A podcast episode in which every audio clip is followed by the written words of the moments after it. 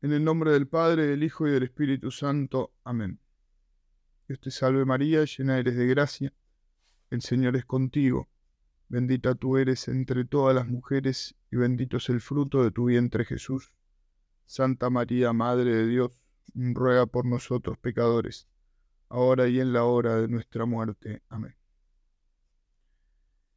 Para este mm, día de retiro, para las meditaciones eh, que se pueden hacer para como retiro durante este mes de junio, mes del Sagrado Corazón, me pareció que puede ser de fruto considerar algunas ideas que las voy a extraer de un texto, de una tesis en teología de un sacerdote español de la diócesis de Córdoba, del pueblo de Montilla, el padre Carlos Jesús Gallardo Panadero, que tiene su tesis hecha sobre el corazón de Jesucristo, corazón de Cristo, en los sermones eucarísticos del gran maestro, gran sacerdote, eh, sublime predicador, doctor de la Iglesia, San Juan de Ávila.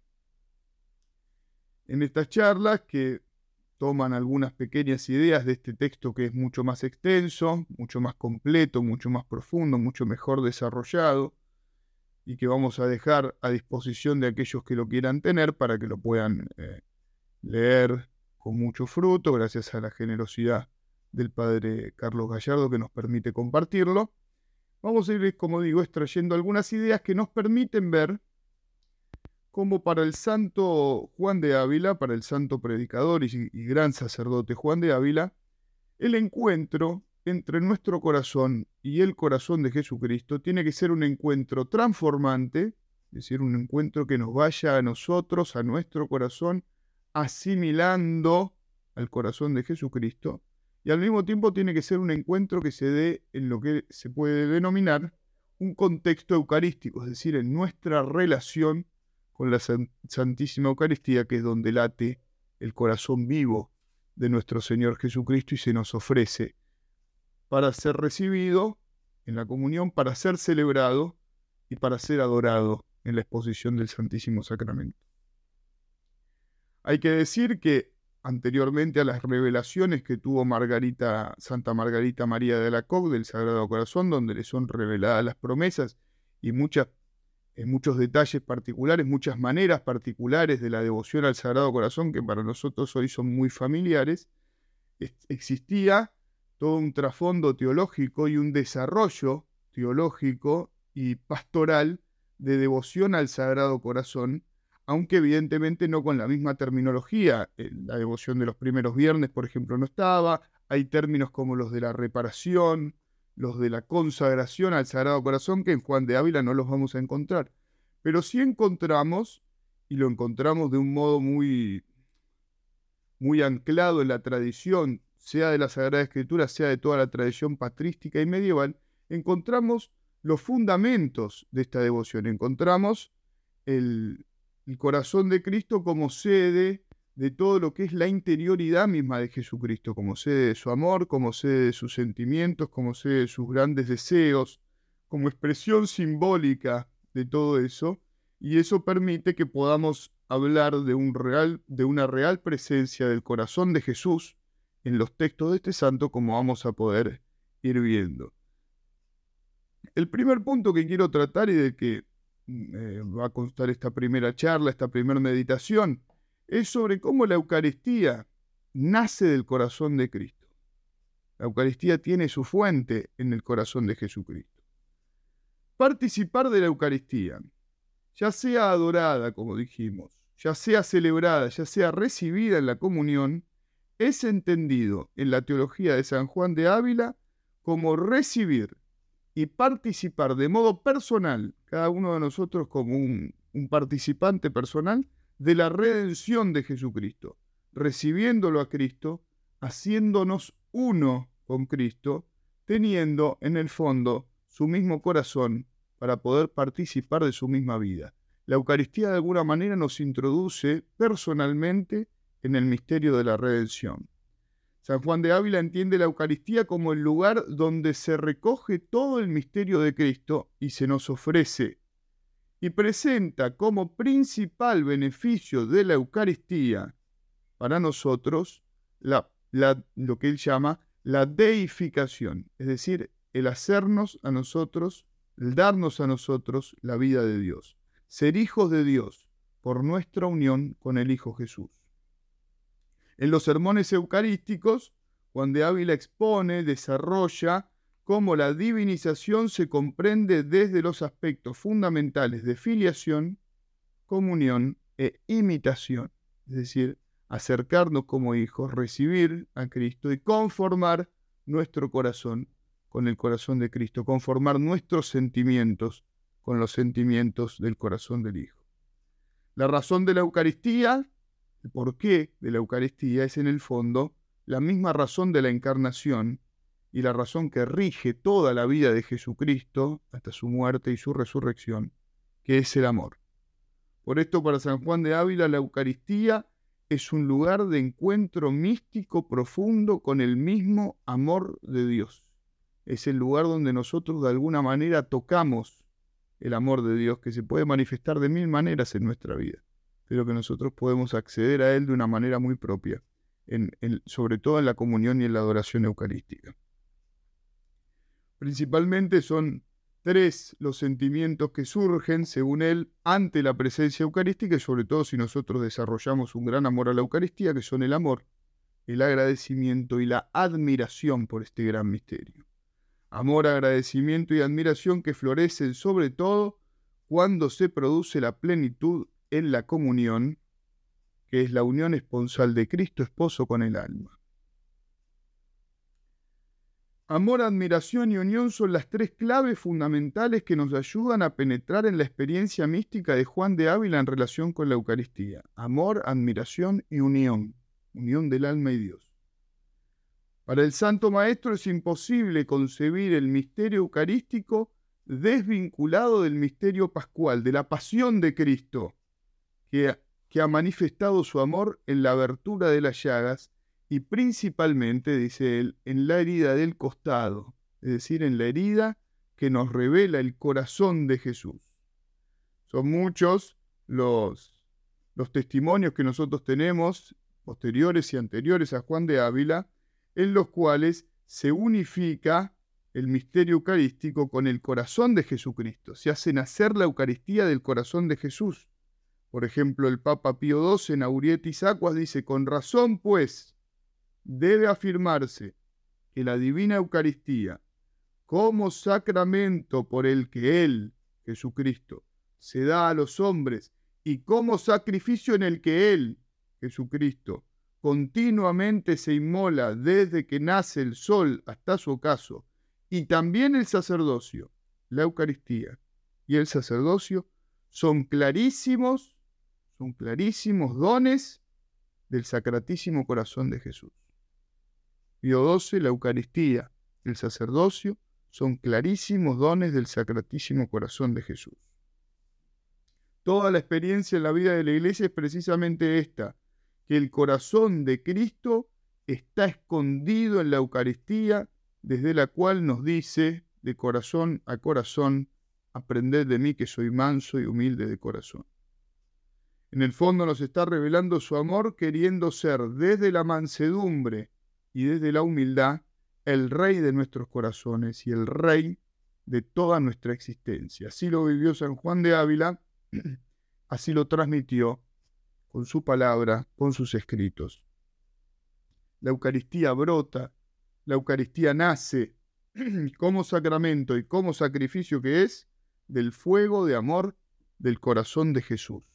Es un regalo, es un clarísimo don, como dice Pío XII, de su corazón.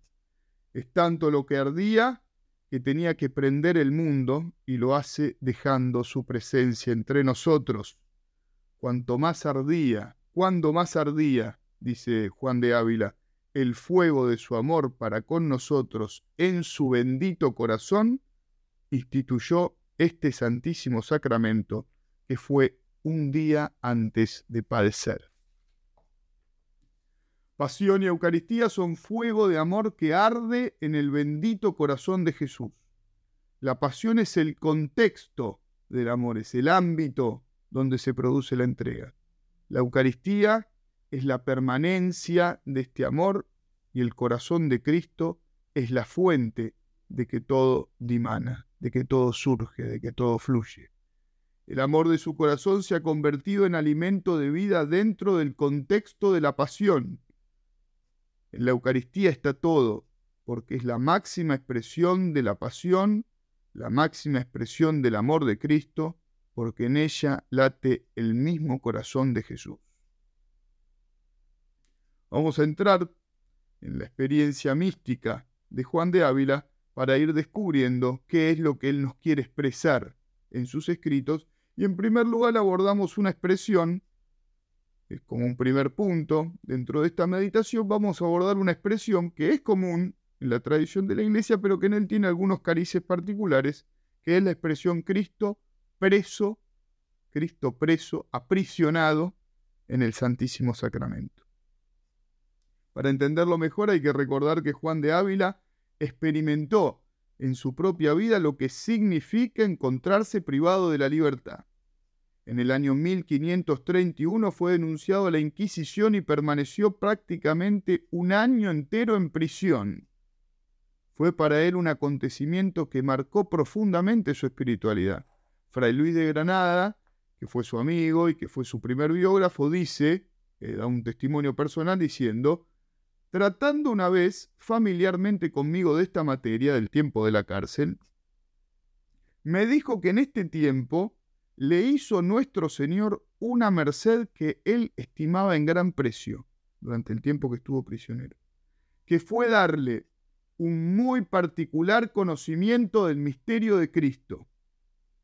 Esto es, de la grandeza de esta gracia de nuestra redención y de los grandes tesoros que tenemos en Cristo para esperar, y grandes motivos para amar, y grandes motivos para alegrarnos en Dios y padecer trabajos alegremente por su amor.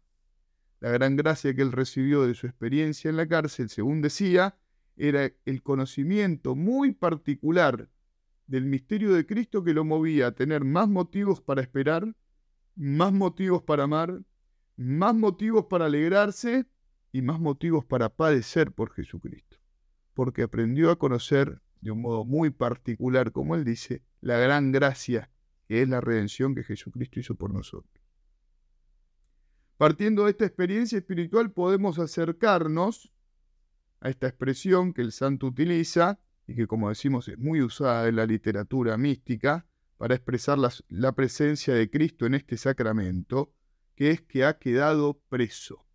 Jesucristo está preso en el Santísimo Sacramento.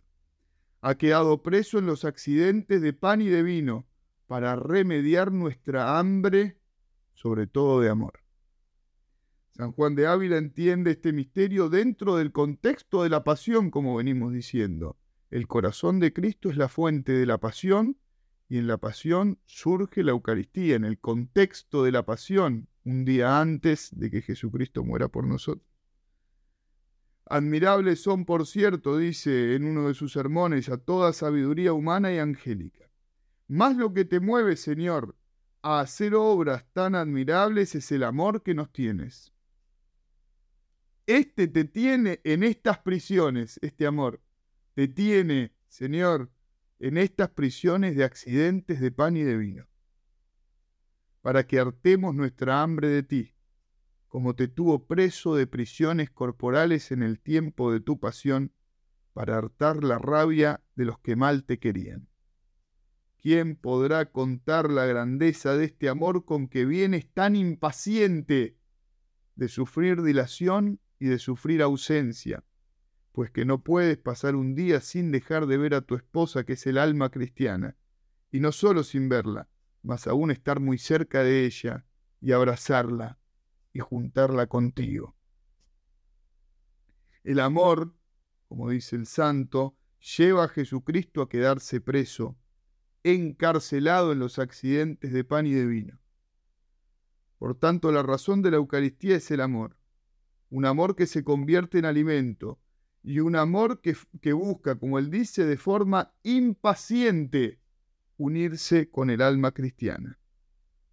Esta impaciencia de Dios, que le lleva incluso a quedarse preso, este como apresuramiento de Dios, que le lleva a quedarse preso, es una idea que está presente en toda la espiritualidad eucarística del Santo Maestro Juan de Ávila, lo dice el Padre Carlos Gallardo. En una de sus cartas, por ejemplo, encontramos esta frase, si entrare, le dice una carta de dirección espiritual, si entrare en lo íntimo del corazón del Señor y le enseñare que la causa de su venida es un amor impaciente, violento, que no consiente al que ama estar ausente de su amado, desfallecerá su alma en tal consideración. Si entendiésemos nosotros el amor impaciente, violento de Jesucristo, que no soporta nuestra ausencia, desfallecería nuestra alma en la tal consideración. La impaciencia nace del corazón de Jesús porque es un amor que busca hasta las últimas consecuencias la unión con el alma. Jesucristo pone todos los medios para unirse con cada uno de nosotros. Para San Juan de Ávila es precisamente en la Eucaristía donde se produce la unión mística más fuerte del alma con el mismo Dios en Cristo. Y es un amor impaciente de presencia, como dice, ¿no? El amor sufre porque no tiene la presencia del amado. Sufre nuestras ausencias, sufre nuestra falta de compañía. Se manifiesta en una de las cartas de Juan de Ávila, la carta 6, una carta de dirección espiritual, el deseo que Dios tiene del hombre y cómo lo espera y anhela en el sacramento de la Eucaristía, donde se ha hecho preso por nuestro amor. Dios desea abrazar al hombre, dice Juan de Ávila. Tanto deseo tienes, le dice a Cristo, de verme, tanto deseo tienes de abrazarme, que estando en el cielo, con los que también te saben servir y amar, vienes a este que sabe muy bien ofenderte y muy mal servirte. Como diciendo, qué ganas, Señor, de venir a nosotros, que tan mal te tratamos, que no te puedes, Señor, hallar sin mí, que mi amor te trae. Bendito seas que siendo quien eres, pusiste tu amor en un tal como yo, y que vengas aquí con tu real presencia y te pongas en mis manos, como quien dice, yo morí por ti una vez, y vengo a ti para que sepas que no estoy arrepentido de ello. Mas si me has menester, si te fuese necesario, moriré por ti de nuevo. Este amor impaciente de Jesucristo, las almas místicas supieron reconocerlo y supieron asimilarlo y tenerlo ellas mismas. Conocida es para nosotros la estrofa número 11 del cántico espiritual de San Juan de la Cruz, en la cual el alma enamorada le dice a Jesucristo, descubre tu presencia y máteme tu vista y tu hermosura. Mira que la dolencia es de amor y no se cura, sino con la presencia y la figura. Y comenta el santo doctor místico Juan de la Cruz, en este pasaje del cántico espiritual, es a saber, donde es a saber, que el amor nunca llega a estar perfecto hasta que emparejan tan en uno los amantes, hasta que se hacen tan iguales, que se transfiguran el uno en el otro, y entonces está el amor todo sano esto que pasa entre los amores humanos, mucho más entre el amor de cada alma con Dios. Para que este amor sea perfecto en el grado de unión, Dios mismo es quien busca tanto al alma que no tiene miedo a sufrir por él lo que sea necesario, como ya nos lo manifestó en su pasión, para que nos quede claro, y nos lo muestra en cada Eucaristía. Por eso, en clima de pasión, se descubren los sentimientos del buen pastor que busca dar la vida por las ovejas, para llenarlas de su propia vida. Prefiere sufrir él para que el hombre se salve. Y es un amor sin medida que no quiere solo sufrir la cárcel de prisiones corporales en el tiempo de su pasión, sino que anhela seguir preso de amor en los accidentes del pan y del vino, en las especies eucarísticas. Pero además de desear entrar en el corazón del hombre para hacerse uno con él, desea en este divino sacramento no solamente que lo comulguemos, es decir, que, nos unamos a Él sacramentalmente, sino que lo miremos con amor, dice el Padre Gallardo, y está muy interesante como dice, desea en este divino sacramento Jesucristo ser mirado con ojos puros, desea ser adorado, está expuesto en el Santísimo Sacramento para que vayamos a Él.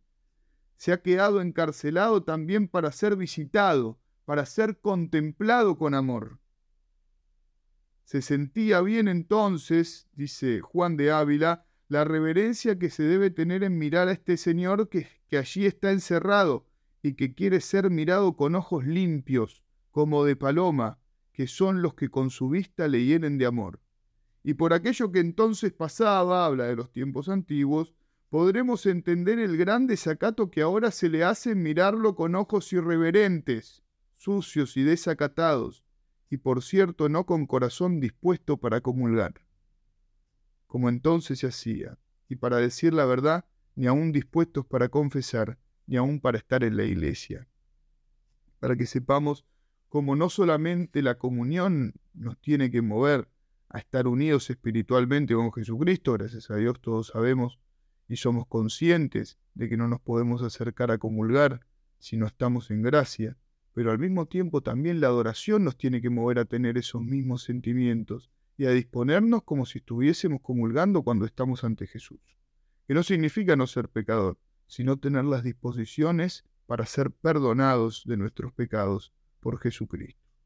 Cristo preso en la Eucaristía busca traer a todos hacia sí y une precisamente la adoración con el misterio de la comunión sacramental, expresando además que desea ser mirado, que desea ser reverenciado, que desea ser contemplado por ojos limpios y por tanto ser recibido en un corazón limpio, en un corazón libre, porque para ello Él ha quedado preso. Podemos también, un segundo pequeño punto, recordar cómo lo que está de Cristo principalmente, la Eucaristía nace del corazón de Cristo que ha querido quedarse preso. En primer lugar vemos cómo Jesucristo quiso por un misterio de su amor estarse con nosotros para que nos acerquemos a Él, para que lo acompañemos, para que lo adoremos, para que lo miremos con ojos puros. Al mismo tiempo, lo que Él nos ofrece, peculiarmente de su corazón, dice Juan de Ávila, es la dulzura. La dulzura del corazón de Cristo está en la Eucaristía. Un aspecto muy significativo que encontramos en la teología de Juan de Ávila acerca de la Eucaristía es como Cristo en este sacramento nos revela y nos entrega su invencible amor, y estas son palabras de él, la mucha dulcedumbre de su corazón. Aparece precisamente esa entrega de la dulcedumbre unida de nuevo al misterio eucarístico, emanado del corazón de Cristo y en el contexto de la pasión, esta expresión de él. Con cuánta razón, dice San Juan de Ávila, dijo David hablando de este divino sacramento, apacentaste, Señor, en tu dulcedumbre al pobre. Y sigue. Dice que le apacentó Dios, apacentó al pobre, al hambriento, a nosotros, nos apacentó con su, con su dulzura en el sacramento. Dice que le apacentó Dios, y no dice con qué, sino dice que es cosa dulce, porque puede gustarse, pero no puede comprenderse. ¿Quién hablará, soberano Señor, la grandeza, la dulcedumbre, la dulzura y aquí nos enseñas que si una sola vez esta maravilla hicieras, como el jueves de la cena lo hiciste, y nunca más lo hubieses hecho, tuviéramos hasta el fin del mundo que hablar tan gran maravilla, tan grande bondad como es consagrarte tú a ti mismo y aun darte en manjar a tus amigos y aun a tus enemigos, y la paga que se te dio por tal beneficio que fue salir de allí y entregarte a la muerte. Si Jesucristo solamente una sola vez hubiese consagrado, hubiese hecho la Eucaristía, solo en la última cena, para que solo lo comulguen los apóstoles, eso ya sería digno, dice San Juan de Ávila, de que lo cantemos durante todos los siglos de la historia. Nos acordásemos de esto con devoción, te celebrásemos fiesta de ello, se enternecieran nuestros corazones con tal memoria como lo hacemos de los beneficios de tu encarnación, vida y pasión y de todo lo demás.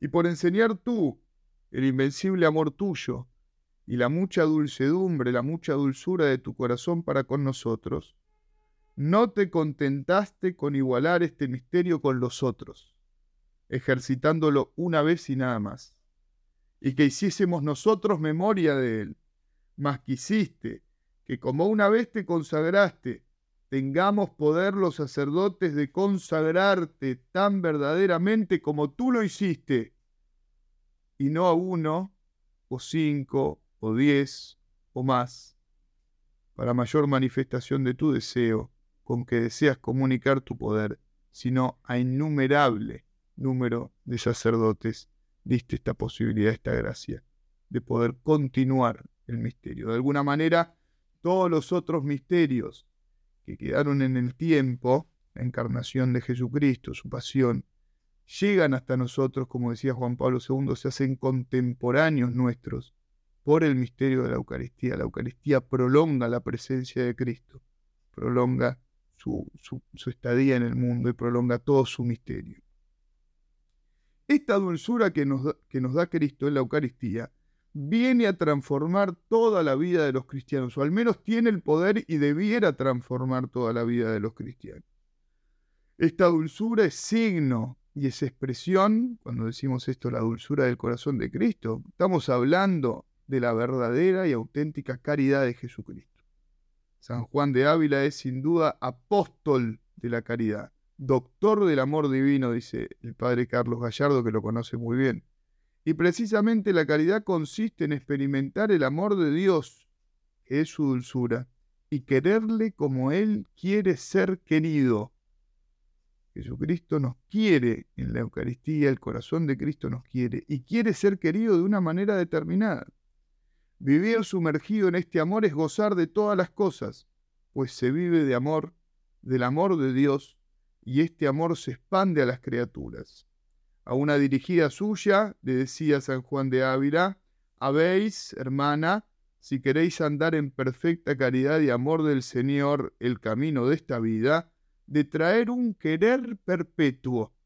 Habéis de traer, tienes que traer un querer perpetuo o el más continuo que pudieses, si no puede ser perpetuo, el más continuo que se pueda, con que siempre queráis que nuestro Señor Dios, delante del cual habéis de andar, sea en sí tan bueno, tan santo, tan lleno de gloria como en sí mismo, ansí con un gozo y complacencia en todos los bienes de Dios, holgándoos y regocijándose vuestra alma en ver que vuestro Señor, verdadero amor tiene todo aquello que merece en su ser infinitamente bueno y poderoso, de quien recibe todo lo criado ser y hermosura, el cual en sí mismo es tan lleno de gloria y de bondad, que todos tienen de él necesidad y él de ninguno.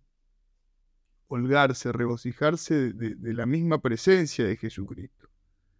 Para conseguir esta, esta capacidad de realmente alegrarse, con ese querer perpetuo de que Jesucristo sea lo perfecto y lo hermoso y lo sabio y lo bueno que es, y poder descubrir en todo la dulzura de Dios en cada cosa y gozarnos con Él, es necesario que el hombre no tenga apego a las cosas del mundo y lo que contiene. Es necesario, es menester, como dice San Ignacio, hacerse indiferente, y como enseña San Juan de la Cruz, es necesario desapegarse de todo, hacerse nada para todo, a fin de encontrar al todo que es Dios.